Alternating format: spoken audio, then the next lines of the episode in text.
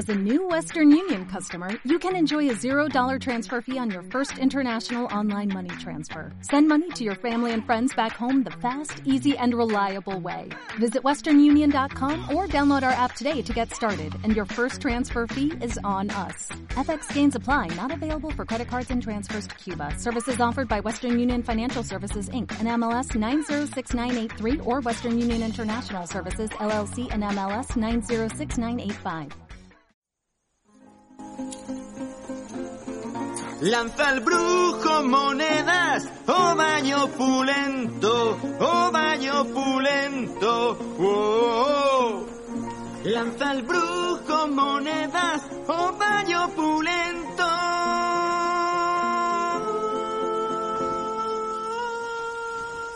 Hola a todos, estamos en una nueva edición de las tres escobas y venimos con el tercer programa de cuarentena y el tercer capítulo de The Witcher.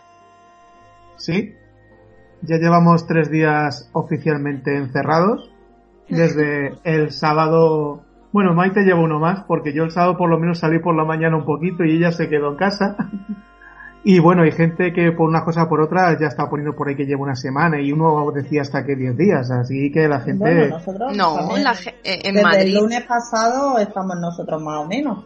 Que sí que hemos salido a comprar, pero que Mm. tampoco hemos estado haciendo vida A ver, que no hemos ido a restaurantes, no nos hemos ido de No. viaje, pero... No hemos ido de la familia tampoco. no, no por seguridad. Desde el lunes estuvimos los dos solitos y ahí haciéndonos compañía. Es verdad que, que en ciudades como Madrid mm, llevan desde cinco días antes que el resto de España, así que tampoco nos podemos quejar mucho. La cuarentena oficial que empezó la noche del sábado al domingo es la cuarentena oficial y llevamos tres días. Bueno, Porque de antes sí, Sí, en Madrid sí. hubo antes restricciones, pero, pero ¿qué pasa? Que eran mucho más flexibles, incluso había gente todavía inconsciente en la terraza de los bares y a su bola, vamos. Pues sí, nosotros realmente, en serio, en serio, que fue el último día que salimos, que fue el jueves, por la tarde, que intentamos ir a comprar y al final no pudimos, vinimos con de manos vacías casi y poca cosa compramos. No, bueno, la, papel higiénico, Raúl. la verdad es que fue impresionante porque afortunadamente Mm. no- de esas veces que te pilla que prácticamente tienes de todo. Y fuimos a, a comprar pues las últimas cosillas que dice, venga, vamos a comprar un poco de carne para los próximos días, en plan uso, como aquel que dice. Y resulta que estaban los estantes de carne vacíos, los estantes de verdura vacíos, los estantes de fruta vacíos, no había nada. nada, no había de productos frescos, nada. Ni pan de molde, nada. Pero bueno. Raúl, vamos al Sí, que ya no está cortando Rocío. el caso, no, es que eso ya lo hemos explicado. Vamos Sí. a centrarnos hoy, si habéis tenido alguna novedad, habéis hecho alguna cosa nueva. Pues nada, hoy ha ido todo. Yo me levanto un poquillo con dolor de cabeza. El viento aquí está terrible. Hace un viento de levante espantoso. El mar está embravecido. No hemos podido salir a la terraza. O sea, seguimos. Llevamos tres días. El tiempo acompaña a quedarse en Nada, casa. no acompaña, pero es que si te ves la previsión de los próximos días es para asustarse. Sí, es que si por lo menos, ya que no podemos salir a la calle, puedes salir un poco a la terraza. Toma el Sentarte. solecito, asomarte al menos. Pero es que es imposible, es imposible totalmente. Nada. Nada, y si estuviese bueno estaréis diciendo, jolín, ojalá pudiese estar fuera.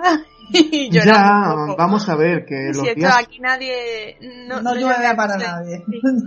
a ver que los días son para quedarse en casa, ¿cómo están? Ahí estamos de acuerdo. Pero por ejemplo, para mañana en teoría da lluvia, mañana pasado, creo que había dos Da días. cuatro días, lluvia. Sí. Ah, y pero que anda, veis el tiempo. sí.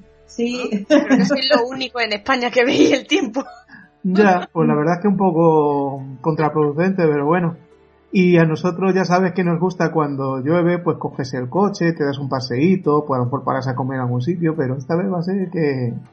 bueno, es lo que toca. Es lo que toca en estos momentos, no hay que agobiarse, no hay que pensar, vamos No, a no, pensar no, no. positivo, que dentro de poco vamos a estar fuera y encima va a hacer un clima estupendo y vamos a poder ir a playita ya, casi. Pues, ¿sabéis una cosa?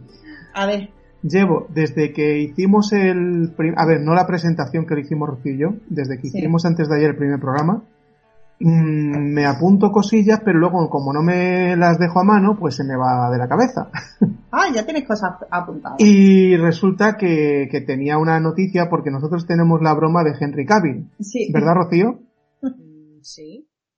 Y resulta que, a ver, que vosotras especialmente le seguís en el Instagram y es bastante activo, Sí, publica bastante. Sí, siempre está subiendo cosas de hacer ejercicio, de su perro sobre todo.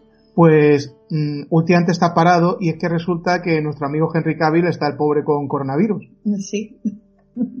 ¿Oficialmente? Oficialmente. ¿Ya sí, oficialmente? Sí, bueno, pues no. Pero espérate, que no solo él, el pelirrojo de Juego de Tronos, Sí, que eso sí, lo, Sí. lo había leído. Bueno, Mm. es que han caído unos pocos. El Sí, rodaje. Del rodaje, sí. Se sabía que del rodaje se había afectado al rodaje.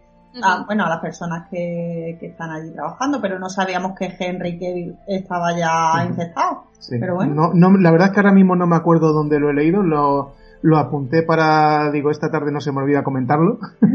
Pues nada, desde aquí le mandamos un abrazo, ¿no, Rocío?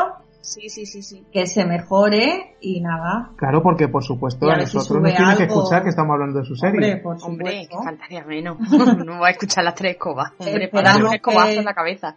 Sí, además esta misma tarde cuando publiquemos el nuevo programa, eh, Lo vamos a Se lo mandamos. Sí, Sí, sí, sí, se lo etiquetamos totalmente. totalmente. Vamos a etiquetarlo mm, con el cartelito ahí de las tres escobas.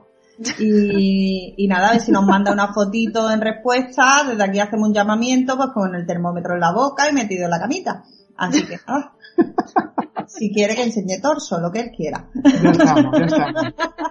Bueno, luego, No, tú cállate, que este capítulo has tenido tu carnaza ahí para Bueno. mm, ver. Bueno, nosotras también. ya estamos, ya estamos. Bueno, ha habido para todos. Bueno, ¿y qué? ¿Alguna cosa más has visto, Rocío, o no has tenido tiempo? Mm, A ver, tiempo tengo todo el del mundo. Ganas son otras cosas. ¿Te ha dejado el trabajo? ¿Te ha dejado el trabajo hacer algo? Sí, hombre, claro. Pero que no, no, la verdad es que no. Hoy ha sido un día poco productivo. No he hecho nada relevante, no he visto nada nuevo. O sea, anoche me puse Harry Potter y la piedra filosofal en inglés para dormirme. Eh, y, ha sido ahora cuando he acabado de comer que me he puesto a ver el capítulo. Y ya está, no, que no he visto nada, o sea, he visto las noticias, ¿no? Como todo el mundo. Y estado un poquito al margen hoy de, de ver serie, tampoco me ha dado tiempo a, a ver más. Pues yo la verdad que a base de sacrificar eh, horas de sueño también porque me apetecía, porque si no me Bueno, apeteciera. juntos anoche vimos Outlander, Sí. la quinta temporada, que ya vamos por el capítulo 5, ¿no? ¿Eh? Cinco. Y no digáis nada, que yo no he visto nada. No, no vamos No, a no. decir nada. Eh, Solo, que vamos a decir, por supuesto, no vamos a soltar spoiler, porque de lo único que estamos soltando spoiler esta, en estos programas es The Witcher, que estamos soltando todo. Eso sí, lo estamos mirando, pero con lupa. Intentamos al menos que no se nos escape nada. Pero sí te digo que la temporada está bastante interesante, sigue en su línea y no ha decaído. Eh, la única que ya hemos comentado alguna vez, que hemos soltado algún comentario, es la, la parte en la que están en Francia, que no nos gustó mucho, creo que coincidimos, ¿no? Sí. Y a partir de ahí, mm, yo quizás cuando empezó en América, a lo mejor los primeros capítulos me resultaron un poco más lentos y aburridos, pero, pero me está gustando bastante la temporada. Bueno, Y ayer, pues también vi The Walking Dead, yo ya lo dejé. que ya lo dejó. Os puedo asegurar que especialmente esta mid-season está siendo impresionante. Todos los capítulos interesantes. Mm, están cambiando mucho las tramas y, y cada vez sucede algo en cada capítulo que, vamos, que no encuentro un capítulo de, de relleno. Bueno, ¿qué más viste? Quería preguntarle a Rocío si por fin ha visto la película Parásitos. No. Oh, Muy mal. Pues esa la tenemos que poner en estudio, ¿eh, Rocío? Ya, pero cuando me apetezca ver, no voy a ver cosas por obligación. de verdad, de verdad, es que si no, no las veo con decana y no... Yo soy muy especial para las cosas. Yo cuando me apetece, yo veo una cosa obligada, pues me cuesta, la verdad. Pues de, de verdad que cuando te apetezca ver Lo sé, una, lo sé, sí. sí, una película- y demás. Eh, es una comedia muy ligera, que es que no tiene... Bueno, comedia tiene de todo. Sí, bueno, pero básicamente es una comedia, es eh, estilo asiático, pero es una comedia. Está bastante bien, a mí me gusta mucho, pero bueno. No vamos a hacer spoiler tampoco y vamos al día entonces. Bueno, vamos al capítulo 3. Súper tarde anoche, Yo así que... mm, tengo otro par de cosillas por comentar, porque eh, rec- os recuerdo que no me metáis tanta bulla, Vaya. porque no solo estamos hablando de The Witcher, que The Witcher es la base del programa, pero estamos hablando también de la cuarentena y un poco de cosas ahora actuales, ¿no? Lo dejamos Rocío que hable un poquito más. Venga, que tú no vas a hablar nada. Bueno. Te veo con ganas. Eh, hombre, ya que Es está uno al día de noticias y viendo las cosas, pues yo no me podía quedar con las ganas de decir a los que estamos encerrados, aunque esto es una noticia a largo plazo, está claro, que al parecer los chinos han descubierto o están en bastante avanzados en una vacuna para el coronavirus. No sé si sabéis algo. Sí, sí, sí, verlo en las noticias lo hemos visto, pero que tampoco hemos tenido, no sé, sabemos que están experimentando en humanos, Por fin, sí. van a empezar, pero que tampoco sabemos lo que va a tardar en llegar, entonces ahora mismo, pues, Bueno, pero es una buena noticia. Hombre, eh, una noticia que, jolín, eh, están dando todo el apoyo posible los distintos equipos de científicos de todos los países del mundo y ver que China, que es el país más avanzado eh, en tema de coronavirus, por haberlo sufrido en primer lugar, eh, tranquiliza un poco el decir, ostras, mm, ellos Sí, han yo- puesto las pilas. Más Y- que nada, eh, lo que me ha llamado la, la atención de esta noticia es que los que están haciendo la, eh, la experimentación y los que han difundido es el Ministerio de Defensa chino, porque han sido eh, científicos militares. Claro, Y están dejándolo en manos del gobierno. A mí, la verdad, que quiera, quieras que no, me, me infunde un poco a sospechas que, que, lo- que sean los militares, los científicos militares, los que han descubierto eh, precisamente, o los que están descubriendo la vacuna. hombre, yo creo que en, en estos momentos mm, no hay que hacer especulación tampoco de, de nada y dejar, pues, que si es una buena noticia, dejarlo en buena noticia, no especular. Mm, ya, Así que, El caso es que mm, científicos, tanto que trabajan para gobiernos como de nivel privado, se, ha se han puesto en manos del gobierno para colaborar todo a una, arrimar el hombro y tirar para adelante con, con esta urgencia, porque es una urgencia. Así que, bueno, mm, a saber. Y ya para terminar antes del capítulo, a no ser que tengáis algo vosotras, ¿qué pensáis del tema del caso de Spiriman? Eh, a ver, yo lo sigo, mm, me parece una versión.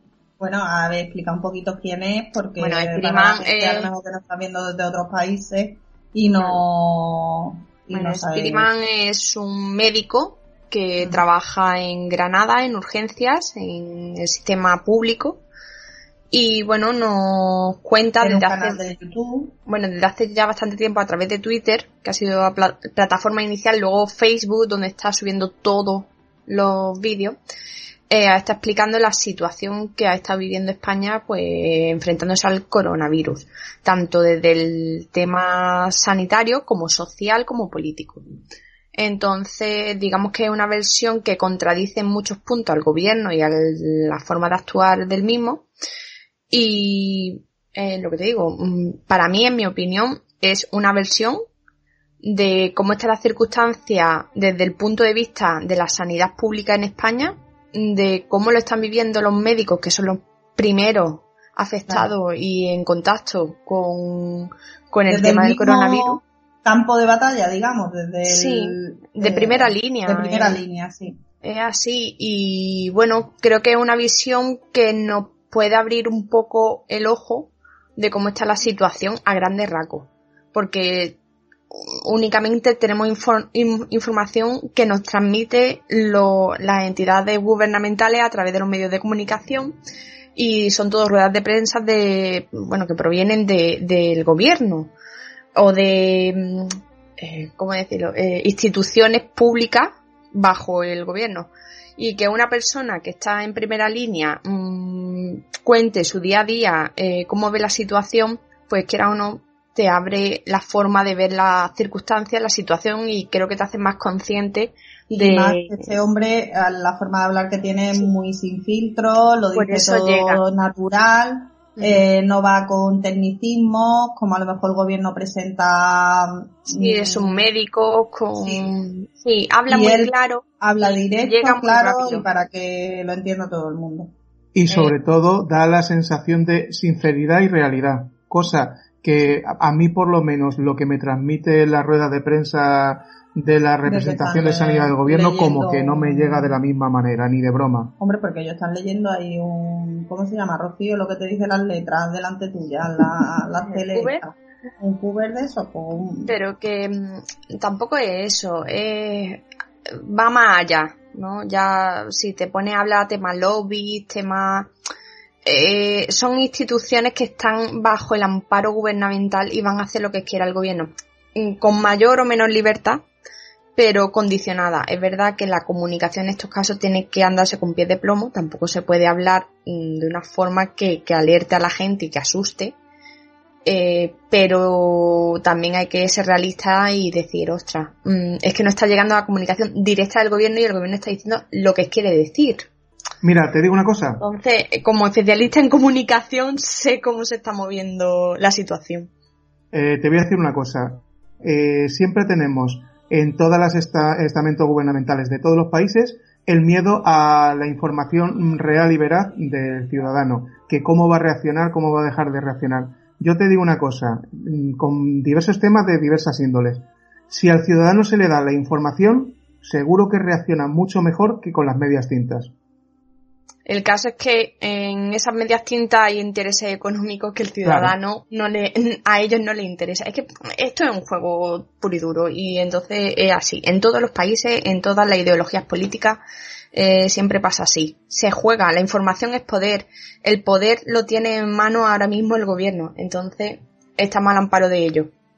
Es así, al menos en estas circunstancias. Bueno, Eso siempre es así. ¿Y por dónde va el meteorito ese que dices tú que pues, está por ahí? Cuéntame. Ni idea, no tengo ni idea. Ya. Está encubierta, ¿no? La noticia. Sí, está oh, eclipsada. A ver si va a ser lo del coronavirus una cortina de humo. bueno, te. Mm, bueno, porque no nos, nos va a pillar en casa. Al menos vamos a estar refugiados. Viendo Netflix. sí. Va a ser un golpe sin, sin darnos cuenta, no lo vamos a ver venir. bueno, pues, pues entonces vamos ya con el capítulo. si no tenéis nada más que decir, pues sí, si no queda más remedio. ¿Cómo la tienes? ¿Ya la tienes toda...? Sí, yo lo tengo ya todo preparado. Ya lo tienes. Bueno, yo quería decir una cosa antes del capítulo sobre el ¿Ves, capítulo. ¿Ves? ¿Ves? Ah, ah bueno, vale. Que... Mm, a ver, ayer lo comentaba que, bueno, no sé si lo dije en el programa, a mí me cuesta mucho los principios de los capítulos porque se me olvidan. Sí, sí.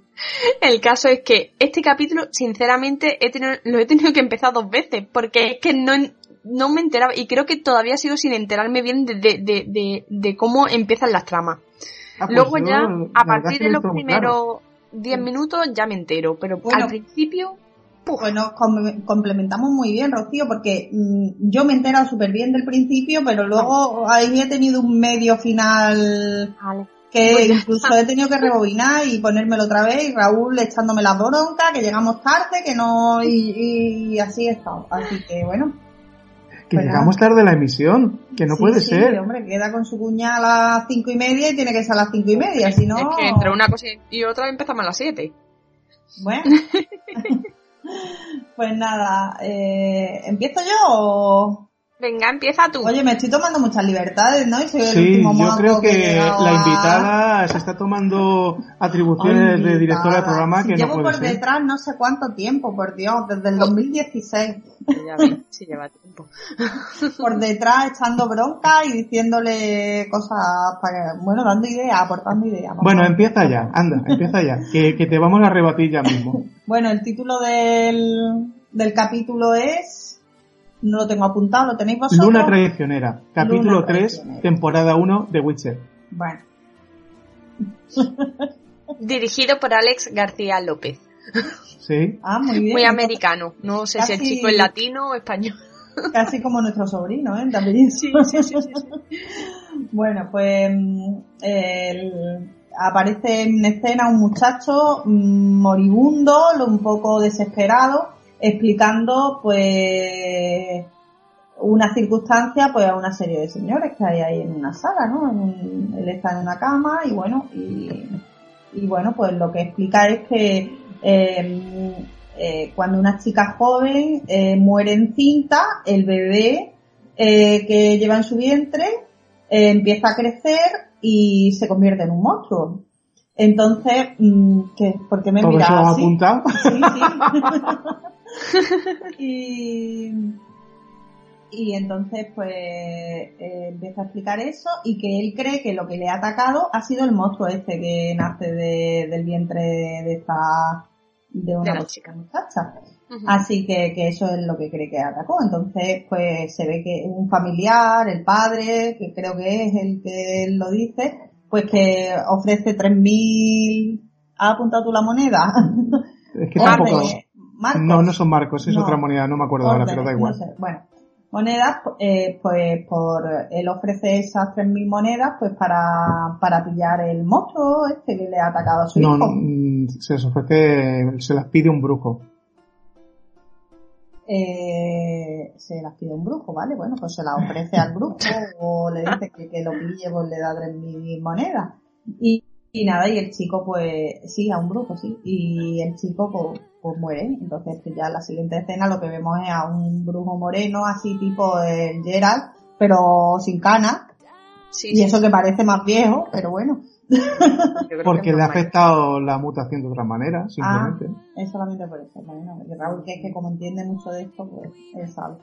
Entonces nada, pues se ve a un brujo en con espada en mano, al que entra en un tipo de matadero, carnicería con carne. Oye, ¿qué es, Sí, sí, Raúl? sí. ¿O no? Es que como que se sí, ríe. que sí. Bueno, pues entra ahí y, y bueno, se ve a una mujer ensangrentada tirada en el suelo, así como parece como que de las entrañas de la mujer pues ha salido algo, o que ha parido o algo así. Es verdad que a él lo vemos muy nervioso, ¿no? Dando Sí. vueltas de un lado a otro. Sí, no se aclara mucho, también es que las carnes le están dando de, de, de un lado y de otro. Sí, Y nada, y, y nada, se escucha también gritos de bicho, del bicho, yo qué sé. Y bueno, y se queda ahí la cosa. Y nada, y luego ya pues pasamos a la siguiente escena, que es Gerald. Bueno, hay que decir que el brujo cae. Decir, sí, al final de esa escena vemos como escena, que sí. si le dan un golpe o... Golpe, Exactamente. Pues tú fíjate, mm, como habíamos dicho del tema de los resúmenes y esto, Sí. pues yo... es que ha hecho gracia porque has puesto hasta lo que dice el chico cuando está muriendo. Claro, hombre, por supuesto, la mecanografía A ver aquí que que- sí, que es, la verdad que es, es importante porque desvela el motivo de todo el capítulo. Claro. Eso sí, yo lo reconozco. Pues yo en mis notas me pongo que empieza el capítulo con un joven tirado en la cama, divagando, Claro, así me mira y me dice, no te cles más, y yo, jolines, pues déjame escribir. y pongo, cosa que se te ha olvidado, que cuando se abre el plano, porque le vemos solo la cara, vemos que tiene el pecho desgarrado. Sí, se, sí, se ve que está atacado, porque la persona que lo ha atacado, pues él cree que es la que ha salido ahí del vientre. Uf, bueno, es que nada más de pensarlo me ponen los vellos de punta, pero bueno. Bueno, pues la siguiente escena, eso se queda así un poco ahí en el aire. Eh, vemos a Gerald, ligerito de ropa, eh, con una chica, que, ¿cómo va Raúl la chica? Una prostituta, Ah, sí, Una pero bueno, una chica, eh. pues una prostituta. Pues nada, la tía... Bueno, en esa época eran rameras. La señora Ramera eh, está comiéndoselo a besos y nada, y le está, pues, como el que cuenta lunares, pues contándole cicatrices al muchacho. Y nada. Y, y nada, le está preguntando, pues, de dónde son, que si, por qué se la han hecho y demás, y bueno, y él, pues, ahí pasa un poco de ella, la verdad. ¿Tú qué piensas, Rocío? Pues sí, la verdad está ahí como un pedrusco puesto. A ver, mm, Gerald lo único que quiere es pasar su minuto de gloria, Gloria, sí, y tampoco, hombre, si no, no estaría con ella. serán de recreo, Raúl, pero no de gloria. De gloria, que gloria.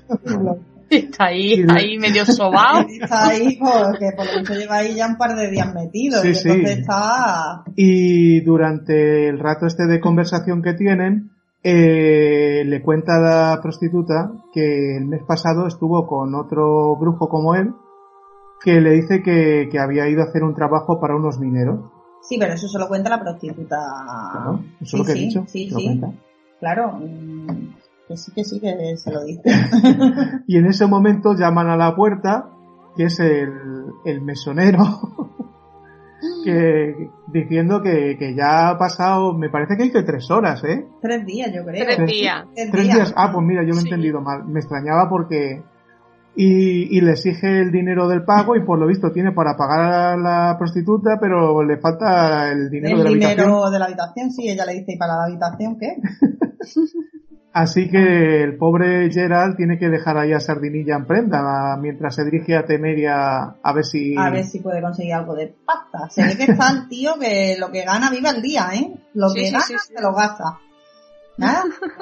Sí, No eso, no, eso no lo ha demostrado en los dos capítulos, porque en el otro lo primero que le achacan, porque tú a lo mejor como espectador ahora actual mm, puedes fijarte que el- los tipos de ropa son antiguos, pero a lo mejor no ve- los ves tan desgastados como uno que viva en esa época. Sí, puede ser. También se, pues los tipos de ropa también se ven los tiempos en los que están hechas las tramas. Pero bueno, lo dejamos ahí un poquito, para que nos vayamos fijando los que estamos escuchando el programa en el próximo, ¿vale? Sí. Así que nada, deja el caballo en el puti y, Esa boca. perdón, en la taberna donde vive la señora Ramera y le dice que se lo deja en prenda hasta que vuelva a, Y que a se lo por cuide. él y que se lo cuide, por supuesto. Y nada, nada, le da un besito ahí en el morrito al, al caballo, que yo creo que es con el que más cariñoso se porta. Y, y ¿Y nada, y le pregunta Rocío? hacia dónde va, hacia dónde está Temeria. Sí. Y bueno, pues se dirige hacia allí. Lo vemos entrar por un camino todo nevado, tiene que hacer un frío que pela. Y bueno, mm, vemos que se dirige hacia una especie de cueva y es una mina realmente. Y vemos a un grupo de mineros muy calentitos, la verdad, están bastante enfadados, eh, discutiendo pues sobre matar al rey porque como que se ven desamparados y justo en ese momento vemos que, que llega Gerard y digamos que le corta un poquito el rollo, ¿no? Como es su estilo normal o habitual. Lo que le va. Bueno. dice, ¿Sabes lo que le dice Gerald a los mineros? Lo A que le va. qué le dice Raúl. Pues nada, él se compromete, eh, como los mineros no están muy convencidos y han visto que al anterior brujo al que han matado, eh, perdón, porque ellos no saben que el brujo está muerto, El- ellos se creen que se ha ido con su dinero. Y Gerald eh, lo que les ofrece es hacer el trabajo eh, por el bien del gremio por un tercio del valor y solo cobrará cuando consiga matar al monstruo. Ujú. Pues nada, Una garantía. claro. Es lo que, es que claro, más adelante es cuando se sabe realmente lo que ha pasado. Hay trasfondo. De momento no está presentando la escena pues para la trama. Sí. La trama que, que va a dirigir este capítulo. Pero justo en ese momento llega la guardia Claro. Eso es. y por lo y están ahí a punto de haber un enfrentamiento entre soldados y mineros. Y el capitán de la guardia dice que él se va a hacer cargo, que tengan cuidado, que va a intentar que el rey no se entere de su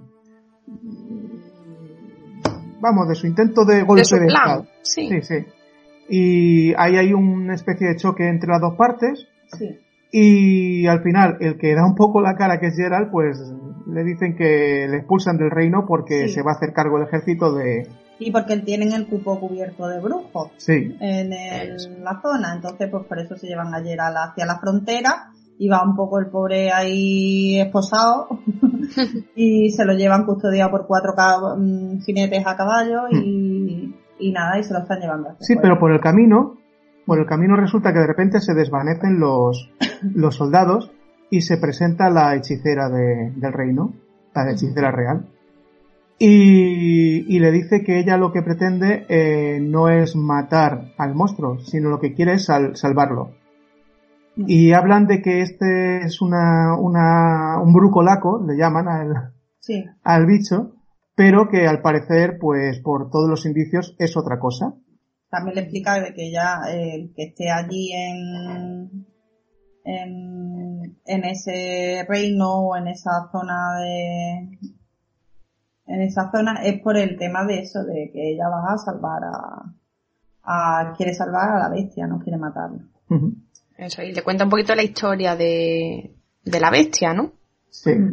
Más o menos, ya Sí, sí, vemos pero- que Pero muy por encima, ¿verdad? Sí, Sí. lo vemos ya que ella se lo lleva como a, a- no sé si es el mismo castillo. No. Es una No. cripta. Es una casa. Eso es como otro castillo con una cripta. Sí, entonces le empieza a explicar que, bueno, que hace unos años empezó a desaparecer gente que trabajaba en el castillo.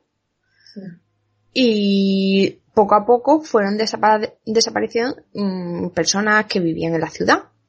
Y así ya no se podía guardar el secreto de que una criatura estaba en la zona de la cripta o que habitaba por ahí. Entonces, bueno, mm, le va explicando poco a poco cómo es la situación en Temeria y a nosotros nos va desvelando mm, esta nueva ciudad porque hasta, hasta este momento no habíamos escuchado hablar de ella. No, solo habíamos visto Cintra, bueno, Claro. Nilgan no lo habíamos visto, pero eh, habíamos ido hablar y poco más. Eh, lo curioso es que mientras están hablando, le está explicando, le lleva a una especie de sala donde están los cadáveres y los restos de las víctimas del monstruo este. Sí. Y el Gerald ve a su amigo, bueno, su amigo, a su a de compañero misma escuela, de la misma orden, y lo primero que hace es meter la mano en el cuerpo para... Bueno, hay que detallar también que están eh, la- en conserva, están en sal Sí. metidos todos, Mm. eh, para que se puedan conservar los cuerpos. Sí, y se da cuenta de que le falta el corazón y el, Y el hígado. hígado. Y que ese tipo de, llamémosle alimentaci- alimentación es típico de una esfinge. Y una esfinge, eh, según él, es una princesa con una maldición. Siempre son mujeres. Sí, siempre Sí. son mujeres, pero luego especifica que por lo que sea que es una princesa con una maldición. Sí. Ella le dice que eso son cuentas de vieja, que ella eso no lo cree. Pero él, pues, parece que, que la hace creer en ello. Porque Pues al sí. final se la ve más, mm, a Más se le ve más seguro, más convencido, sí, de- del tema. Y bueno, de ahí pasamos a la escena de la torreta, famosa centro del poder del continente. donde están las calaveras de los elfos, ¿no? y bueno, ahí vamos a la trama de Jennifer, que la vemos en situación un tanto eh, calentita, vemos, calentita. Se lo está pasando en grande con Istred, eh, así de claro. Están, dale que te pego. Pues sí. Y Pero bueno, lo vemos... curioso, lo curioso es eh, que hay un montón de gente que les está mirando. Ahí va. Y encima, gente mayor, es que no sé, Sí. el morbo ese. Sí, sí, sí, son personas mayores todo. Y nada, pues ya está ahí gozándolo, ¿no? sí, sí, Sí. cuando terminan su coito, vamos a decirlo finamente, Eh, llegan al clímax, Raúl, le el ha coito, apuntado yo coito. aquí. Les aplauden, se ponen todos a aplaudirle. Y él ve, él le dice que ha sido buena idea, que, que lo que más le ha gustado es eso, el que le aplaudan. Así que, Muy bueno lo del aplauso. Sí. Bueno, aparte de eso, de la escenita, pues también están un poco, pues se ve como que hay con más eh, complicidad entre ellos también, como que se están ayudando, hablan un poco más de los compañeros, no sé, están como, se ve que ha pasado el tiempo del capítulo anterior Sí, sí, de la totalmente. escena, se Sí, nota sí. muchísimo, a ella se la ve mucho más desinhibida, eh, se la ve incluso... El pelo le ha crecido. Sí, se la ve, no sé, más viva, más mujer, más, menos retraída, ¿no? Sí. Y, Pero sí es verdad que es lo que te decía antes, que, que noto un poquito de tensión entre ellos, porque la conversación también, aunque hablen de sus compañeros y demás, hablan un poco de su futuro, ¿no? De cuándo volverán a verse en esa situación. No sé, nos deja entrever como que se van a separar. Sí, sí. Ella porque eh, le comenta también de, de que a ella eh, le gustaría volver a su casa, pero sin ser ella misma. Entonces ahí pues nos deja un poco mm, eh, abierto pues la siguiente trama. Efectivamente. Y pues bueno, nada, Sí, Vemos ahí. eh, ¿Es la misma torre o es otro sitio? Creo que es la misma, ¿no? Porque Es se ve iluminada, como la vimos Sí, en el capítulo anterior. Es en el mismo sitio. Al final, pues la vemos con un señor un tanto. mm, No sé cómo describirlo. A mí es que no me queda claro si este señor es un brujo, si es... Hombre, él habla... A mí me eh, recuerda a Velázquez. sí, un poco sí. Eh, yo creo que más bien es como tipo brujo médico de la rama Mm. medicina o Yo creo que es medicina estética, sí, Sí, pura sí, y dura, Totalmente. eh, de la época. La verdad es que, bueno, lo vemos ahí con unos escritos, yo qué sé, el- con un círculo rodeado de fuego, una silla de madera. Bueno, eh, la verdad que estaba incluso espejo, eh, una olla, mm, hay de todo, ahí hay, no sé. Eh, Es no un sé, poco como si le hubieran hecho un... eh, un Frankenstein tuneado. Sí, sí, un poco Sí, es como, sí. ¿cómo se, es que no me sale ahora, cómo se decía antiguamente. Como si fuese un, uno que va viajando y va haciendo arreglos por donde pilla, no sé, no lo veía yo como muy integrado en que tuviera ver, su propio eh, despacho. es que no me sale ahora la palabra. Los que buscaban la piedra filosofal, ¿cómo se llamaban? Leche. Raúl, Rocío, tú. ¿El qué? Los, Los- que Los buscaban, que la- buscaban la piedra filosofal. Un... Ay, ¿cómo se llama? No me sale ahora la palabra. Sí, sí, y estamos en las tres, Coba. Uh. A mí no me preguntéis porque yo no entiendo nada de Harry Potter, pero... Ah, pero la piedra filosofal de Harry Potter es una cosa y la piedra filosofal en general de Ah, la mitología que- es otra. ¿Un arqueólogo? ¿sí? No. No, no, no, no. Era alquimista. como si dijéramos alquimista, exactamente. Eso es lo que quería decir. Que no me queda claro si este hombre es un mago, un brujo, o un hechicero, o es un alquimista que no tiene poderes pero que sabe utilizar artes Hombre, algo de poderes tiene. y mezclar ahí- eh, con Ahí no componentes. se le ve Raúl en ningún momento con ningún bisturí dando puntos de sutura. Además, ya se pone No, bien pero- a los cinco minutos. pero usa eh, objetos, Magia. efectos. eh, yo no sé si usa magia o productos mágicos, es lo que no me queda claro. Sí, porque brujo- un mejunje y empieza a invocar y a... Bueno, vamos a ir parte por parte, vamos a ver de qué se hace y todo eso. Es que el brujo lo vemos usar eh, su magia, el, el golpe de fuerza, el fuego, tiene, pero es que este hombre lo vemos que No, usa no nos vamos a adelantar porque esto mm, son ráfagas de imágenes que no se llega a hacer todavía. Vamos a Digamos que a poco. aquí lo que nos importa de esta escena es cómo ella se ve reflejada Claro. En el espejo. Y él lo primero que, lo más fácil para nosotros cambiar la imagen que es comprarnos ropa nueva, ¿no? Pues lo que le da es un traje. Sí, sí, no, no- le no da otra otra cosa. cosa.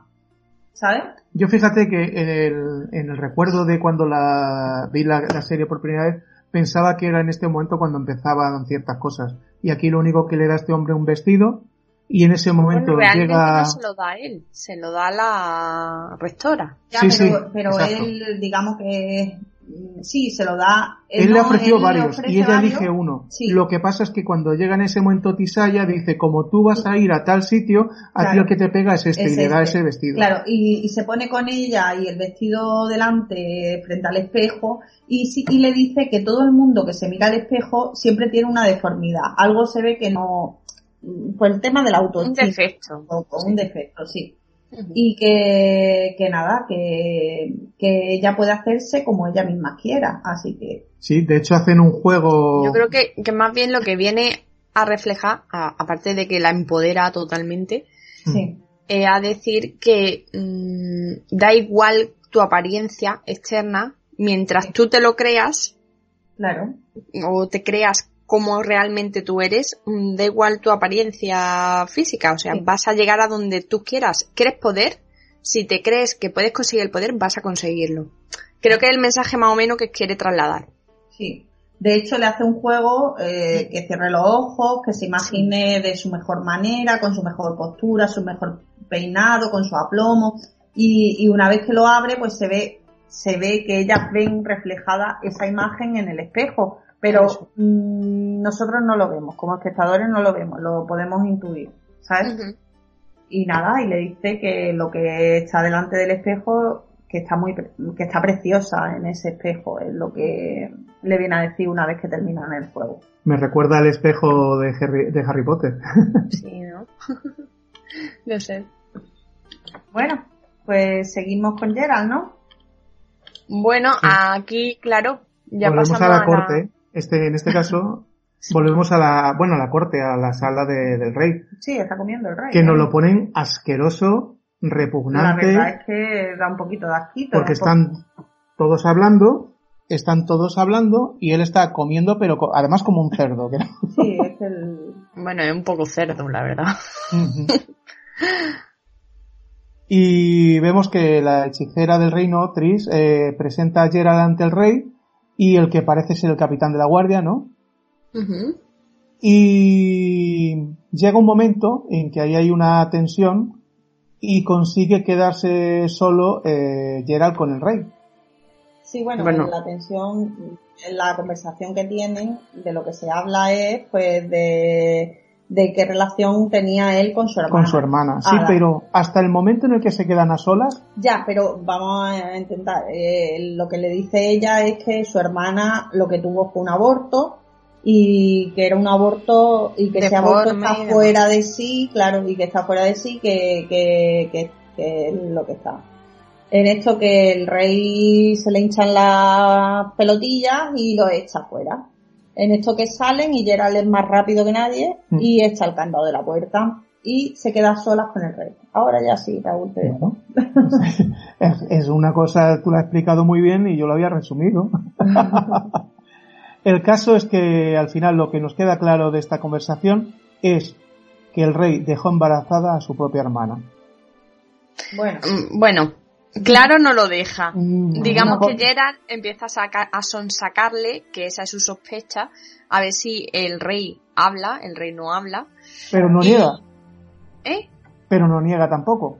No, Pero empieza también suave, le dice primero que porque no se ha casado, que empieza a hilarle descendencia. todo para tiene- llevarlo a esa conclusión. Y ya lo pone entre las cuerdas. No le queda ya más remedio que, que decir, vete de aquí. No le dice no. Obviamente Gerald se va con la tranquilidad de decir, vale, es lo que yo sospechaba. Sí, pero en ese momento también eh, le dice Gerald que cuando su hermana su- murió, también Sí. fue porque el monstruo se, ali- se alimentó naciendo de ella. Y también le dice Gerald una frase que tengo yo aquí apuntada. Eh, perdón, el rey le dice a Gerald que, porque Gerald lo acusa de, de violarla y le dice, solo alguien sin corazón acusaría a su hermano de violar a su hermana asesinada. ¿Sabes?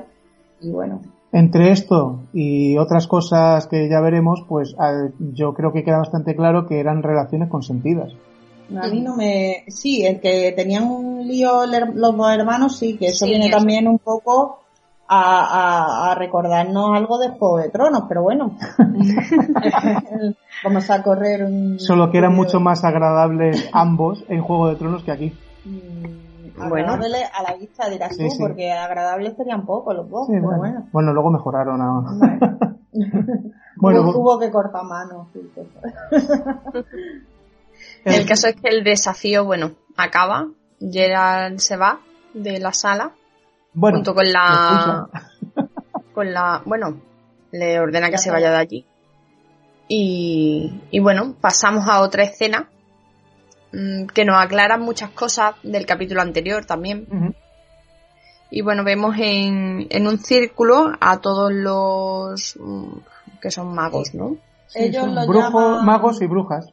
Lo llaman el Oh, capítulo. Perdón, Ellos el se- capítulo. se- Creo que ellas son hechiceras y ellos son magos. Magos, sí. Bueno, el caso es que están ahí mm, hablando sobre sus respectivas, mm, ¿cómo decirlo? Alumnas. Pupilas, sí. pupilas, sí, para ver a dónde las mandan, a cada una, a qué ciudad. Pero en este a- caso es a ellas. Bueno, sí, pero están hablando también los, los que no son maestros de ella, Ya, son maestros pero de ellos, a pero quien van a destinar, vamos a decir que van a salir de la academia y la van a mandar a su destino, es van a a ellas. la entrega de despacho, ¿no? Exactamente. Pues hablan de las chicas. Bueno, pues sí. No, no, no, sigue. No, no, sigue tú, que ya te hemos cortado bastante. Bueno. pues nada, eso, que están ahí debatiendo a ver hacia dónde mandan a cada una. Le, le proponen a la rectora que Jennifer vaya a cierta ciudad y ahí vemos a Strogobor entrar en acción diciendo que ahí no la pueden mandar porque tiene sangre, sangre élfica, ¿no? A Cintra, ¿no? Es donde quiere- Élfica es, no, duende. Sí, sí, sí. No, no, No, élfica, élfica, élfica. Ah, vale. Y Pues la, eso. la quería mandar a A Aedrin, que es eh, do- donde provenía ella. No. Ella No. quiere ir a, a, Aedrin. Pero el, el Estre, eh, Stregobor la quiere mandar a Nilgar. a Nilfgaard. Sí. Pero estamos, es que Rocío estaba diciendo eso, no lo has dejado terminar de hablar. ¿Yo? claro. ¿Pues has sido tú, Raúl? No, ahora sí tú. ¿He sido yo, Sí. Rocío? Yo ya no lo sé. Sorry, hermana. El caso es ese, que, que están hablando pues de la sangre élfica. Ahí ya la, la rechera se queda un poco mosca. Mm. Porque claro, eh, ¿cómo sabe él que ella tiene sangre élfica? Eh, un poquito ahí... Pero bueno, ahí nos desvela la relación entre los dos, el espía de... De... mm, ¿Cómo se llama? No, el- bueno, sí, de. Strogobor, pero ¿cómo se llama él? Istrid. Istrid. Entonces, él, ahí llega la situación. Aclarada, una de las tramas. Confirmada. Sí, sí. De que él espía, el chivo expiatorio totalmente de Stregobor. Pero que, que además era mutuo, pero bueno. Bueno, eso se ve más adelante por la conversación que tienen luego ellos más adelante. Bueno, Tisa- luego se ve en el despacho de Tisaya, Jennifer, y le comenta que la gente de Cintra nos quiere que la envíen allí por el tema de tener algo de sangre élfica.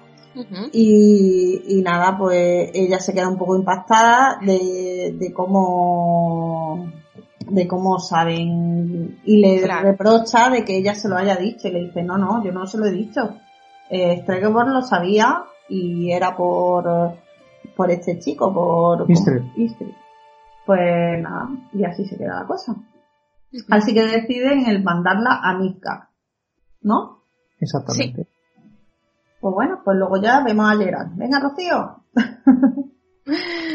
Bueno, pues nada, pasamos a Gerard, que sigue en Temeria. Está hablando con la, con la chica esta, con la hechicera. Bueno, Y realmente él estaba intentando infiltrarse y aparece ella, que lo descubre. Sí, sí. Él está escondido detrás de la torre del castillo, viendo la guardia, a ver por dónde se pasean, cuándo va a hacer el cambio de guardia y demás. cómo deshacerse de los guardias, ¿no? Sí, sí, Sí. eso es lo que está en la. El caso.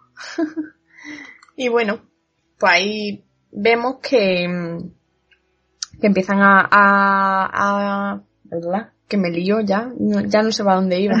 Ya, Pues me nada. ya me he cortado. Siguen hablando de, del tema en general y, y Gerald lo que, como hemos dicho, estaba intentando investigar cómo meterse dentro del castillo este cripta, lanza una piedra, Bueno, pero antes le dice que él no quiere el dinero de los mineros. sí, Es que él lo único que quiere es ayudar y quitarle el hechizo, el, digamos, el, de salvar a la chica esta que... Sí, a ver un poco al todo. bicho, al bicho. y también quiere que su gremio quede bien porque, Quede bien, claro.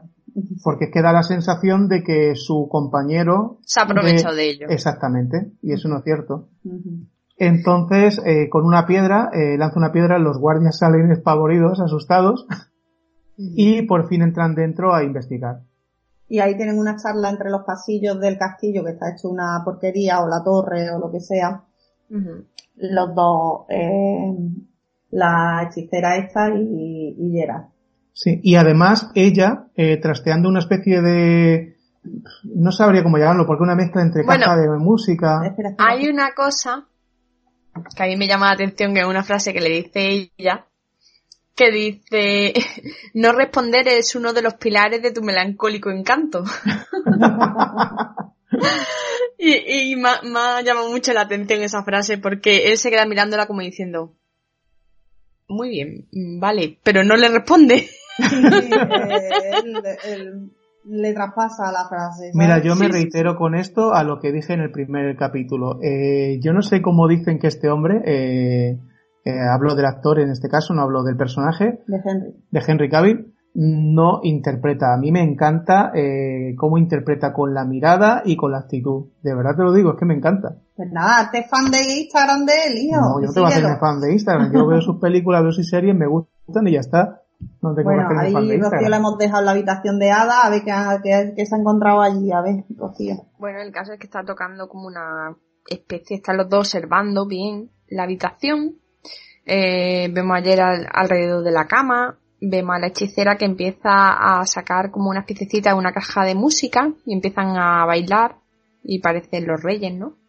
Sí. Y hasta que toca una de las piezas de esa cajita de música y se abre una- un cajoncito y sale una carta. En la cual, Bueno, unas cartas, sí. en la carta, según leen, se ve que son cartas de su madre a sus hijos, a Ada y a Fortes, y en la cual maldice a sus propios hijos. Eso es. Bueno, los repudia más bien. y los maldice un poco. Raúl, que yo he apuntado que se los maldecía, leche, no me lleve la Mm, contraria. Ya, pero es que una maldición en este universo es otra cosa. Por eso Bueno, pues mm, nada, digo que los repudia. o no los quiere. Eso. Bueno, Y vamos al nombramiento de las hechiceras, ¿no, no, Rocío? no, ahí hablan con el... Ah, sí, perdón, perdón, perdón, que es que ya Sí. como, ma- como me han liado. Eh, entonces hablan con Ostrid, que Ostrich se llama, Ostrich se llama, este señor el señor este de la corte, que tú dices que es médico o algo así. Sí, yo lo veo como médico, porque donde van a hablar con él eh, eh, está lleno de botecitos, de, de... No sé, ¿o ¿a ti qué te parece, Rocío? Sí, sí, sí, es eso. Eh, Es como su- médico, ¿no? su- sí, Bueno, puede Sí. ser, un médico O- de la corte. El caso es que es un cortesano, eso está... Sí, es que Raúl me decía el cortesano, yo le decía el médico, pero bueno, ahí hemos estado. y el caso es que este hombre eh, resulta que estaba enamorado de la hermana del rey, de Ada. Y a raíz de toda esta conversación, pues se deduce, eh, porque Gerald sabe apretarle muy bien y además estaba de testigo... Sí, pero en la conversación también, Raúl, eh, mm, él deja claro de que como que el rey iba detrás de la hermana, pero que la hermana sí la dejaba hacer, pero que realmente del que estaba enamorado era de él. ¿no? Mm. Rocío, ¿tú cómo ¿De él de quién? ¿Del médico o del rey? Del médico, del médico. Como que con el rey sí, que el rey iba detrás de ella, pero que ella realmente de quien estaba era del médico. Ajá, O- puede ser. Sí, ¿O no sí. te da a ti a entender eso? Sí, más o menos. eh, el caso es que, no sé, la verdad es que la relación no, no la deja muy clara. La- Es que la relación entre los dos hermanos no está clara. No está clara. Eh, ahí el trío este, mm, Sí. yo, si te digo la verdad, bueno, luego diré yo, después de otras, un par de escenas más, diré mi conclusión, lo que yo pienso, pero bueno. Vale, no crees expectativas. Sí, lo que yo creo, pero bueno. Yo creo que este hombre eh, tiene mucha fantasía. Bueno. Y, y, a ver, que estas son suposiciones en base a todo el capítulo y que realmente lo- eh, los dos hermanos estaban enamorados y punto. Bueno, ahí está lo, lo único interesa, lo más interesante, aparte de esta conversación que tienen, es eh, el comportamiento de. Ujú. Eh, ¿Te acuerdas tú lo que dice o no, Rocío? o No. ¿Lo tienes ahí? No, pues Geralda como se harta de escucharlo decir gilipolleces y le dice, se le acerca, se le pone a un cuarto de sus narices y le dice que él ha olido las sábanas. Y ha olido las sábanas antiguas y las nuevas, que ha olido todas las sábanas. Y Este sabe lo que ha no hecho. Y que mm, huelen a él y que sabe lo que ha hecho con ella. O sea, alguna relación ha tenido que tener con ella. Ahora, Sí. bueno, yo Sí, ya daré mi explicación más tarde. A mí la verdad es que eso no me queda tan claro que hayan tenido una relación o que él haya estado en su cama sin que esté ella, no sé, no me queda tan claro. Raúl piensa de que este tío se ha estado acostando en la cama sin estar ella. No. No. Ahí yo creo, mira, me voy a adelantar. Yo voy a decir lo que pienso, ¿vale? Porque ya me va... a ver, yo creo que el rey se ha acostado con la hermana. Sí. ¿vale? Hacían un texto ahí total. Pero también pienso, y pienso que la hermana muere, ¿vale? Ujú. A ver, esto va a sonar un poco así, pero que este tío mm, se acuesta con la hermana después de muerto. Sí, Y que a raíz de eso nace el bicho. sí. yo no creo que el bicho sea hijo del rey, por mucho que Raúl diga que sí. Porque luego la conversación que tienen más adelante en el travesaño este del castillo, ¿cómo se llama? En, las calinatas del castillo, no, o el puente del castillo, mejor dicho, mm, él dice que él lo, ella, él lo va a tratar, la va a tratar a la niña, ahí está, mm, como una hija, ¿sabes? No dice que es mi hija. Ya. Entonces, por eso yo llego a esa conclusión. A ver, es que hay una, hay una frase detonante que él dice que qué iba a hacer él en la habitación de con una chica muerta. Claro. ¿Sabes? Entonces, ahí te deja. Hmm, Pero es que, cuando, cuando ella muere, cuando la princesa, perdón, la hermana del rey muere, es porque eh, la criatura que lleva dentro la se la ha cargado para nacer, se ha comido su intestino. O sea, no, porque los niños, no, eso es una vez que ella ha muerto. A ella se ve que, le hacen, le, el, hará el hechizo lo que sea, se acuesta con ella y tacatá, y entonces el bicho ese pues se reproduce ahí dentro, solo, él solo. Sí, no sé, no lo veo yo eso tan claro. Pues no sé. No sé, yo, a mí lo que me da la pista un poco por los tiros de Maite también es la, el gesto que tiene era con él. Sí. Es, el profundo asco. Claro, como diciendo, ¿qué has hecho? Si está oliendo las sábanas, que te has estado Porque, fíjate la conversación que mantiene con el rey, que, vale, le da a entender que se acosta con su hermana, que es un hecho mm, horrible y tal, pero en estas circunstancias lo vemos asqueado. O sea, es como, tío, es que ya superas mm, lo que ha hecho el otro. Y por eso más adelante vemos como lo que hace con él. Eso es.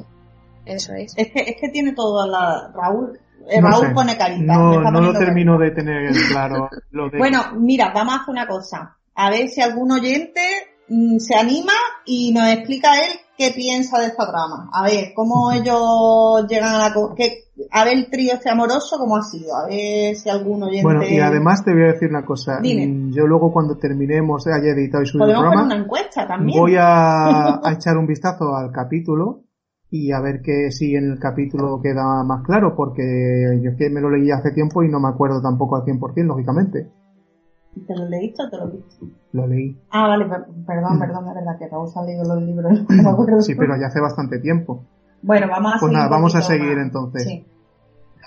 Pues nada, de ahí pasamos al nombramiento de las hechiceras. Las vemos a todas formando. Empieza la primera, dicen a dónde va asignada, digamos, a qué reino. Pero nos damos cuenta de que ahí falta una, que es Jennifer. Y es concretamente Istred el que la echa de menos. Y sale de la sala, va a buscarla, se encuentra con ella y comienzan a una discusión, pero antes, antes de eso bastante contundente. Se ve también una imagen de dónde está Jennifer. Jennifer está en la cueva eh, escribiendo como una carta y aparece el muchacho este. Sí, ella está escribiendo, sí, pero. Y aparece el muchacho este y le dice que qué está haciendo. Dice, pues estoy intentando que mi padre me reconozca como hija suya para que mm, el consejo eh, piense que no tengo sangre élfica. Claro. Como diciéndole, le echa en cara que él se ha ido de la lengua. Claro. En ese aspecto. Y que ella tiene que solucionarlo de alguna manera. En esto de la disputa que tienen ahí, él intenta de que ellos dos huyan, huir juntos, ¿sabes? También. Le hace ahí una pequeña proposición como que, que, que se vayan juntos y que él va a cuidar de ella y demás, que ella no acepta. Y claro, eh, le dice que en esta propuesta, a ver, que, que lo tengo aquí escrito, eh, que un hombre se cree que, eh, que es a ver si me explico. A ver, aclárate.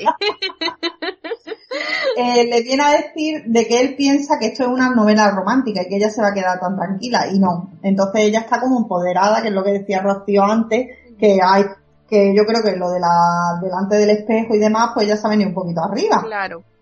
Y bueno, y que ha perdido eh, y él le recrimina de que ella ha perdido la oportunidad de ser bella y ella le contesta de que lo que ella no quiere ser bella, lo que quiere ser es poderosa. Así que nada. Lo que está claro es que el refrán, una vez más, uno de los refranes tiene toda la razón, que del amor al odio hay un paso. Sí. porque los ojos de ella especialmente son de odio, pero que echan Me a llamas. decir, aunque la mona se vista de seda, mona se... Pero bueno, que es el caso. digo, bueno, ya, es que te viste ahí como uno de los refranes también que le digo, viene al digo, yo pelo. los digo, refranes, digo, digo, eh, que suelta. Pues no, hija mía, no. No iban por ahí mis tiros. Bueno, Pues, pues ahí pues, vemos ya el, el, un baile, ¿no? Sí, como el baile de graduación, ¿no? Más bien. Sí, hay muchos invitados, hay chicos, está el rey, eh, está el rey hablando con las diferentes hechiceras. Bueno, un poquito como en la situación. Eh, hay representación de varias casas reales. Que lo que van es a, porque este, el rey este es concretamente a donde, el de Aedrin. Y eh, vemos que también están representantes, como mínimo la reina y, lo, y, y sus infantes de la casa real de Nilgard. Y allí-. ¿Eh? Dime, Rocío. No, que estamos Maite y yo, digo.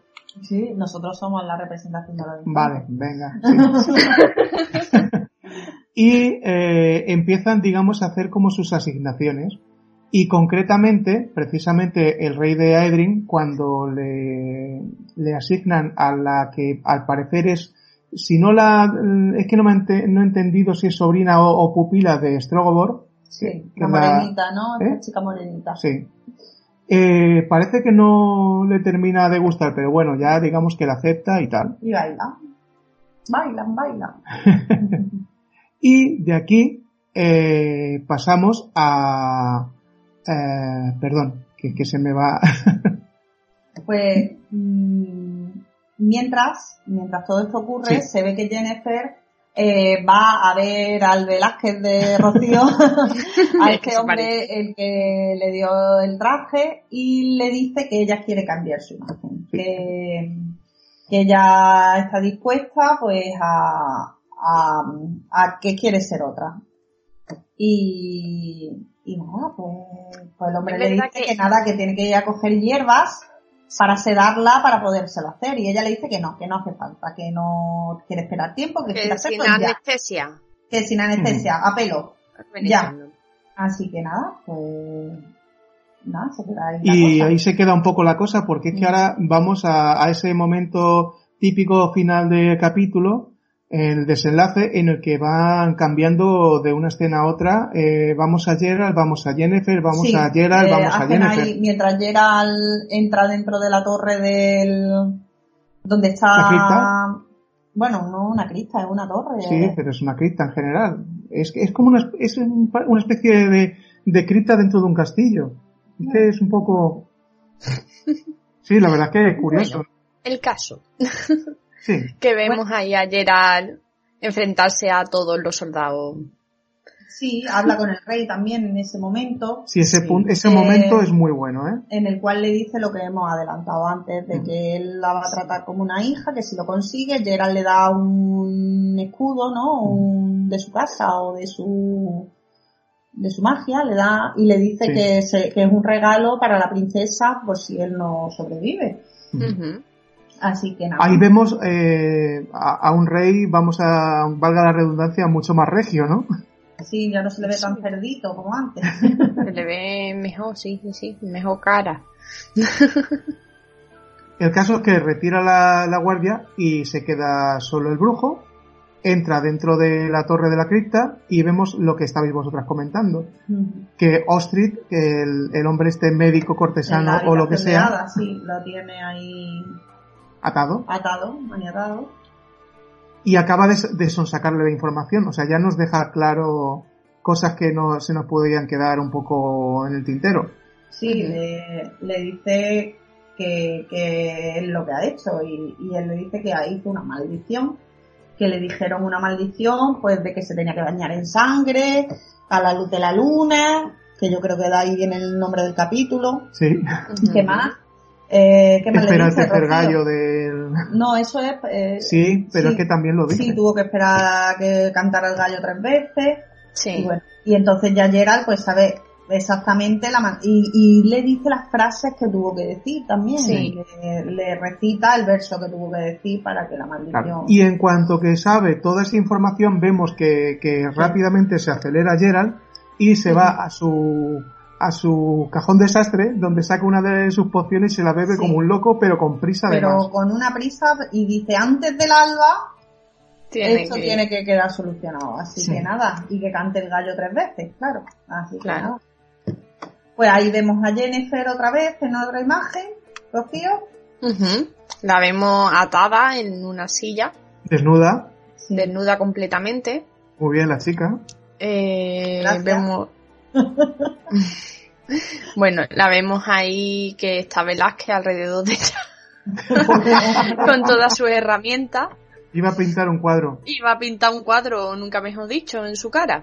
exactamente. Bueno, le dice que lo, lo primero que le dice es que para pasar por sus manos eh, tiene que hacer un sacrificio. Hay que dar prenda. Lo que hablábamos ayer, que toda magia Tiene, Tiene un coste. Tiene un coste y el coste que ella va a tener, pues dilo tú, Rocío. Pues no poder ser madre. jamás. Entonces, bueno, le quitan las trompas de falopio. Bueno, espérate, todavía Sí, no la ya- quita ya la de momento, de ahí- le Bueno, ya-. Volvemos- ahí se le ven entre las piernas de ella haciendo algo. Sí. Pero bueno, volvemos a Gerald, porque esto ser todo el rato así. Sí, Gerald, ahora volvemos a Gerald, vemos que la estringe Bueno, es despierta. verdad que las escenas de Gerard son mucho más largas. Sí, Sí. Sí, estas Sí. son más cortitas las de Jennifer. Y vemos Son que sale de la tumba y Sí. se dirige a- hacia Ostrid, que además como está atado, ni puede huir Sí. ni puede hacer nada. Además, Gerald ya se ve que se ha tomado la pócima, está como si se hubiera tomado un Red Bull, dos Monster y algo más. Ya ves, el ojo Tiene los ojos negros, las venas ahí como dedos y, y nada.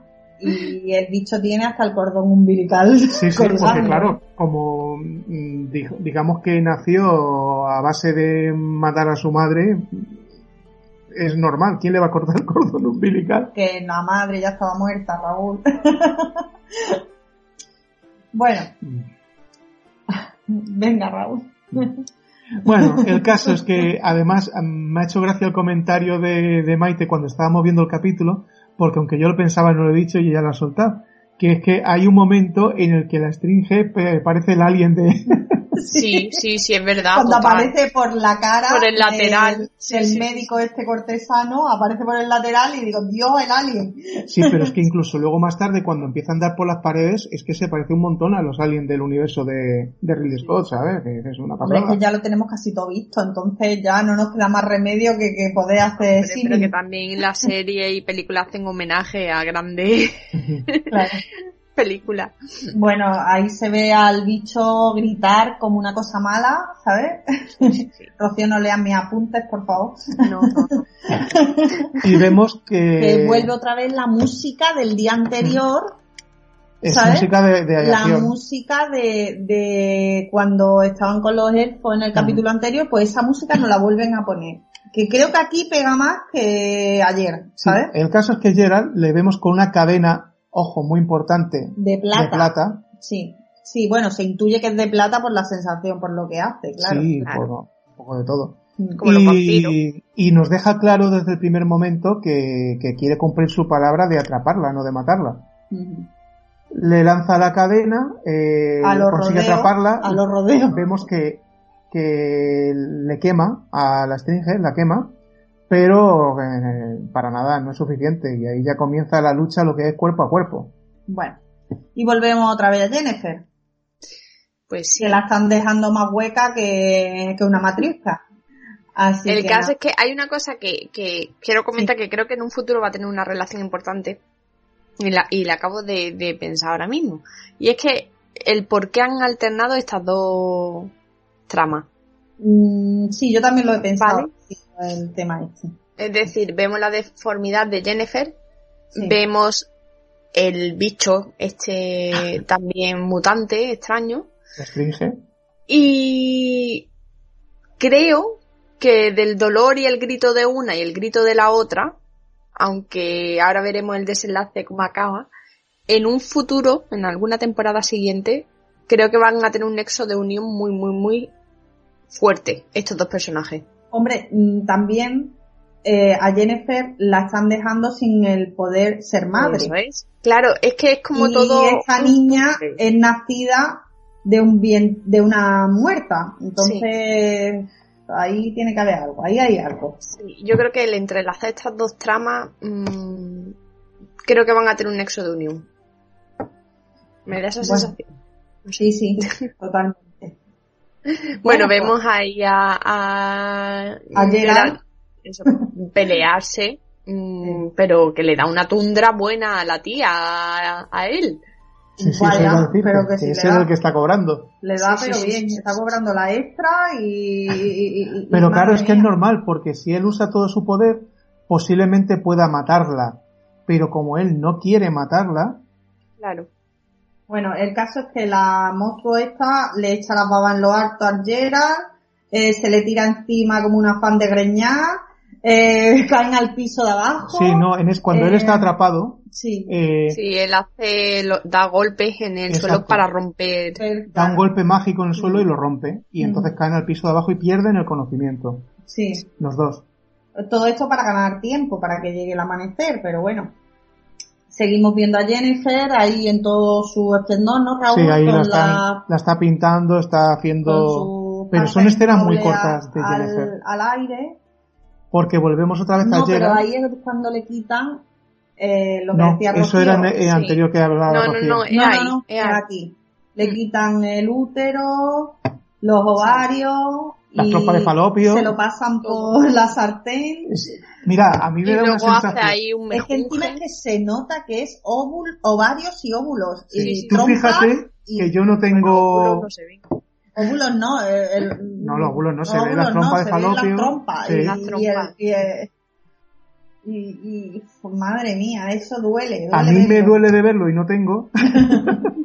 Pues nada, hacen ahí, lo seca en una sartén y lo machaca en un mortero, lo disuelven con agua o líquido, no sé, y de Hace eso, y La pintura. y de eso hace una masa con la cual con un pincel pues empieza a pintar el cuerpo de Jennifer. Sí. Mientras va diciendo, yo qué sé lo que está diciendo, o hechizos. ahí, sí, ella está, él está ahí en todo lo suyo y ella pues, pues Pues gritando. Bueno, pues esa también. Sí, pero, Y- pero lo curioso es que la escena, en muy poco tiempo, porque hablamos de segundos, nos explica todo esto. Sí, se ven llamas, eh, Muy todo muy rojo, sí, es muy fotografía total, es muy fotografía total, porque más que dicen, eh, son ráfagas y se va viendo. Mm, Siguen alternando las imágenes con Yera, las hostias, con, con el bicho, y lo está poniendo fino, le está dando Sí, una, pero pero... se da eh, la percepción de que siguen pasando las horas y de que parece más que una lucha que sea un entretenimiento para que, a ver, en el que él no para de recibir golpes, pero en- durante esta lucha desde el piso en el que han caído vemos como Gerald está protegiendo las puertas, las está sellando sí, con magia. Con magia. Mm. Sí, está enjaulándola. Está Exactamente. cerrando el círculo a donde él quiere llevarla, la está llevando. La está- a base de hostia el que se está comiendo, pero la está llevando. Eh, Está todo pues, controlado. vaya, él lo tiene ahí todo en mente. Él no había visto ante el castillo, pero el mapa lo tenía en la cabeza. Es como la aspiradora esta que van barriendo los Pues nada, volvemos otra escena corta de Jennifer Sí. en la que sufre un dolor exagerado. Aquí ya Sí. el padecimiento es extremo. Sí, se le ve como abre la columna. Sí. Sí, se Sí, le abre además la es como si vertebral. estuviera ardiendo su cuerpo. yo sé, se está explotando desde dentro afuera, no lo sé, se le abre la columna vertebral para enderezarse Da mucha y Sí, pero ahí ya vemos que aunque está ensangrentada y toda la historia, que ya ha tenido su cambio y ya se ha, ha desaparecido toda su deformidad. Está tirada en el suelo. y bueno, empieza otra vez, eh, se, volvemos a, A en el cual se ve un atismo de que empieza ahí a entrar por una brecha la luz del sol Sí. y el bicho corre como alma que lleva el diablo a meterse, meterse en la tumba. en la tumba de su madre. Y claro, Gerald ahí está más rápido. Está más rápido, le pilla más cerca, se mete y con magia sella la tumba con él dentro. Claro. Y claro, el, el bicho pues no le queda No puede entrar. no puede entrar, no puede salir, no puede irse de ahí, al final la luz le da, Nace el nuevo Alma, Alba, perdón, y vemos que Jennifer nace de nuevo, esta vez bella. El- la tumba en la que se mete Gerald a mí me recuerda mucho a los Reyes Católicos en Granada. Cuando se ve la tumba de los Reyes Católicos es un poco así, ¿no? Con eh, la imagen del, de la Madre Hada de, Sí. en, en la tapa de, de la tumba, ¿no? Así un poco... ¿No ha recordado? ¿Vosotros lo habéis visto? no la he ¿no? visto. ¿No la has visto dentro de...? ¿No? Y entonces un poco... Es que te puede recordar casi cualquier género, fa- eh, serie, película de género fantástico tiene ese tipo. Incluso en Juego de Tronos, la, cuando vemos La en, crista- no, en por- Invernalia la Pero cripta, en la crista de Invernalia eran figuras, no, Sí, eran pero- escultura. eran esculturas. Y Y, esto es una figura encima de la lápida. De, en El Señor de los Anillos también lo tienes. Bueno, pues Es que es algo, la verdad es que es algo muy no típico. sé, a mí me ha recordado más a, a esto. y nada, pues eso que se encuentran la muchacha ya, ya no he dicho, ya es una chica. Una, una- una pequeña salvajilla. Una salvajilla, claro, no está mudo más. Hombre, Pero es que-. Es que eh, eh, Gerald se lo advirtió a Trish, Al rey. a la hechicera del reino, que si conseguían convertirla y que volviera a ser humana, que, que empezaría de cero, sería una salvaje, que habría que darle la educación desde el principio. Ya ves. Y ahí, bueno, ahí vemos la similitud también de Jennifer tirada en el suelo ensangrentada, Sí. que son plano y plano. Y bueno, vemos como Gerald se le acerca a la chica esta, la toca y se le lanza el cuello ahí mutuamente, se pega un bocado en, El uno al otro. en el cuello para deshacerse.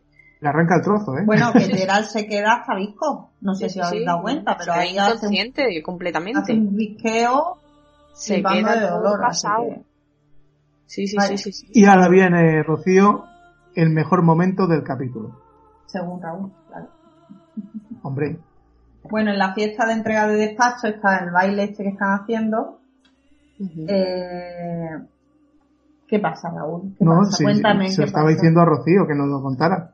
Ah, vale, que lo cuente Rocío. Venga, Rocío. Bueno, pues nada, de repente están todos bailando y demás, se abren las puertas del salón y aparece Jennifer, súper maquillada, súper arreglada, vaya, que se ha tirado toda la tarde la pelú. y bueno, el rey se queda anonadado al verla. Pero también la ve su amigo. Sí, Eh. bueno, es que ahí hay un cruce de miradas, porque primero el rey, luego el amigo se queda bo- boquiabierto, totalmente. Eh, la rectora se le acerca como diciendo, ¿tú qué haces aquí? Quita de en medio, echa para allá. Porque ella se va directa al rey de Aedrin. Entonces, bueno, el rey al quedar prendado de ella, pues quiere mm, concederle un baile, o sea, mm, van a bailar juntitos. Bailar pegados es bailar. y lo que viene siendo.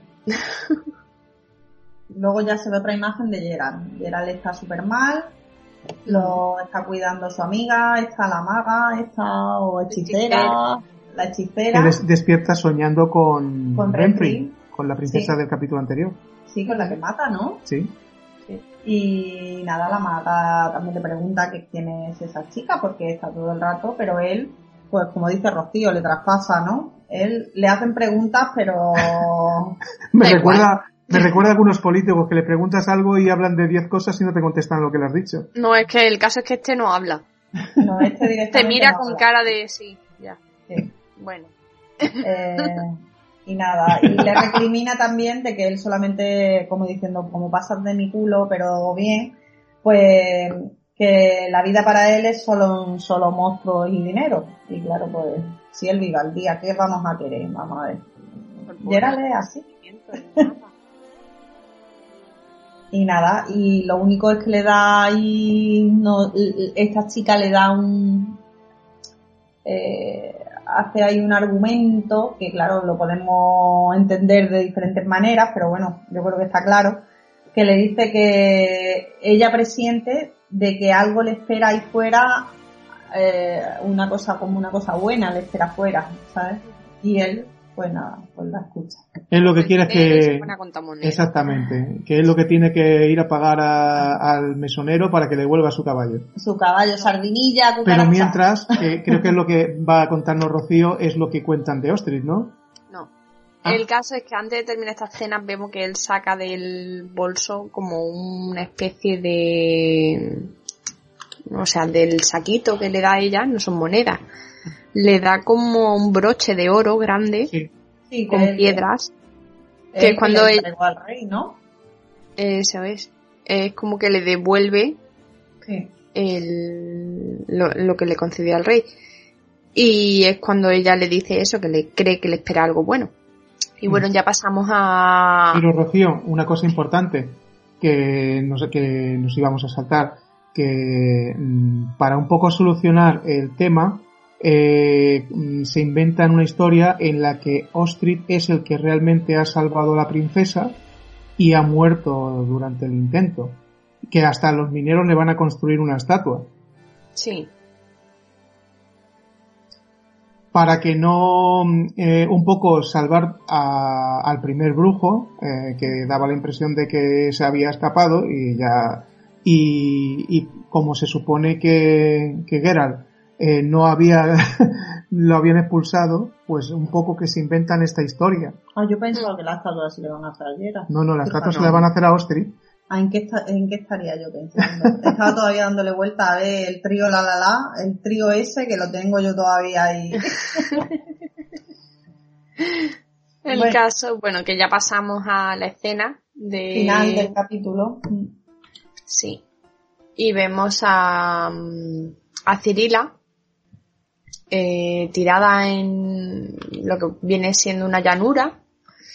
Y bueno, está con su amigo, que no me acuerdo cómo se llama, El niño Dara. rata. el niño Dara. rata. Bueno, sí. Dara Y la vemos ahí despertarse de repente, como asustada, mm, empieza a dar vueltas y demás, y ¡pum! De repente se queda quieta, se gira de forma siniestra, y vemos al final de la llanura el comienzo de un bosque, un bosque muy frondoso.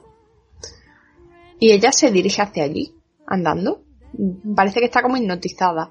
Sí, parece como que se ha despertado como en sueño, está un poco Sonámbula. sonámbula. Sí, no Sí. sé, es muy raro. El niño rata habla por primera vez porque yo Sí, no lo he escuchado no había hablado. antes. No, no y había empieza hablado. a llamarla. de hecho daba la sensación de que era mudo Yo me pensaba que era mudo al principio, sí, pero no. Y Ciri, Ciri empieza a llamarla, sale corriendo detrás de ella Sí. y de pronto se ven unas flechas volando. Y que... Y nos damos cuenta que él al mirar el suelo ve cadáveres, o Sí. esqueletos, eh, Sí. con flechas, Sí. y no la logra disuadir de, de ir hacia el bosque. No, de hecho le alcanza una flecha al Sí. Y bueno, lo vemos que se le cae el gorro y tiene las orejas puntiagudas. Y sacamos la conclusión ya. Elfo. Que Raúl se adelantó un capítulo ayer diciéndolo. no ayer también sale que No, ella habla no, con no. Ciri Ayer No. no, sale Perdona nada. que te diga, pero en el capítulo No, de no, ayer no, no, no. No hay un momento nada. en el que se quita el gorro, no, en el no, capítulo no 2, hay un momento en el que se quita el gorro solo Lo delante de tienes Ciri. que volver a ver. No. no. Bueno, Los oyentes que lo digan. ¿Cuándo se sabe que el chico es un elfo? Ciri sabe en el capítulo 2 que, que Dara es un No. elfo. Bueno, Pero pues bueno, nada, pues así termina el capítulo de hoy. así que nada, ya hemos Ahí hablado. ha sido un bastante caótico por el Sí, tema de escena. menos, menos trama, Sí, porque ya van encauzando, pero mucha más acción. sí, mucha más. Sí, y además ha sido un capítulo largo, ¿eh? Supera con creces la hora. Y nosotros también. Sí, eh, que normalmente estos, ca- estas series suelen tener capítulos de entre 40 y 50 minutos y este ha ido con creces de la hora, ¿eh? Y nos ha explicado y nos ha desvelado bastantes cosas a mi, a mi entender. Pues sí, nos deja con ganas de saber más sobre las tramas y a ver cómo sigue el siguiente. Pues sí, menos mal que no tenemos que esperar la semana que viene. No, no. Esto rapidito. Mañana Siguiente capítulo. Volvemos. Y aquí estaremos. Mañana no hay excusa tampoco, seguimos en cuarentena. Y nos queda decir que si queréis mandarnos comentarios, pues podéis hacerlo a través de Facebook o Twitter. Claro. Que tenéis los correos electrónicos tanto para Instagram, para mandarnos comentarios y audios a las tres escobas podcast arroba hotmail.com o las tres escobas podcast arroba gmail.com. Que le deis me gusta, que nos sigáis y nada, y aquí estaremos. Y que si colaboramos entre todos nos lo pasamos mejor y más divertido. Claro, porque así podemos meter algún comentario vuestro, nombramos y, también nos gustaría saber qué tal estáis pasando la cuarentena. Pues ¿Eh? sí, así quedamos. bueno, hasta pronto. Adiós. Adiós.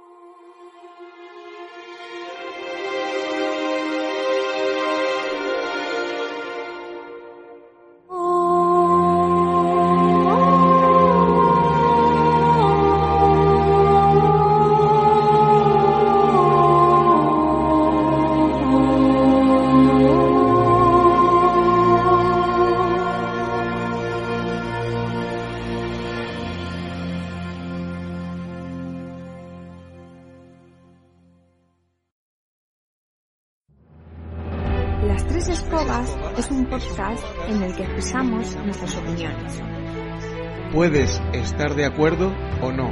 Puedes estar de acuerdo o no. Puedes estar de acuerdo, pero te respetaremos y esperamos que sea mutuo. Mándanos tu opinión a las vías habituales. La estamos esperando.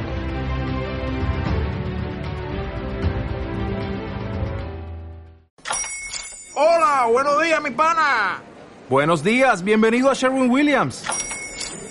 ¡Ey! ¿Qué onda, compadre?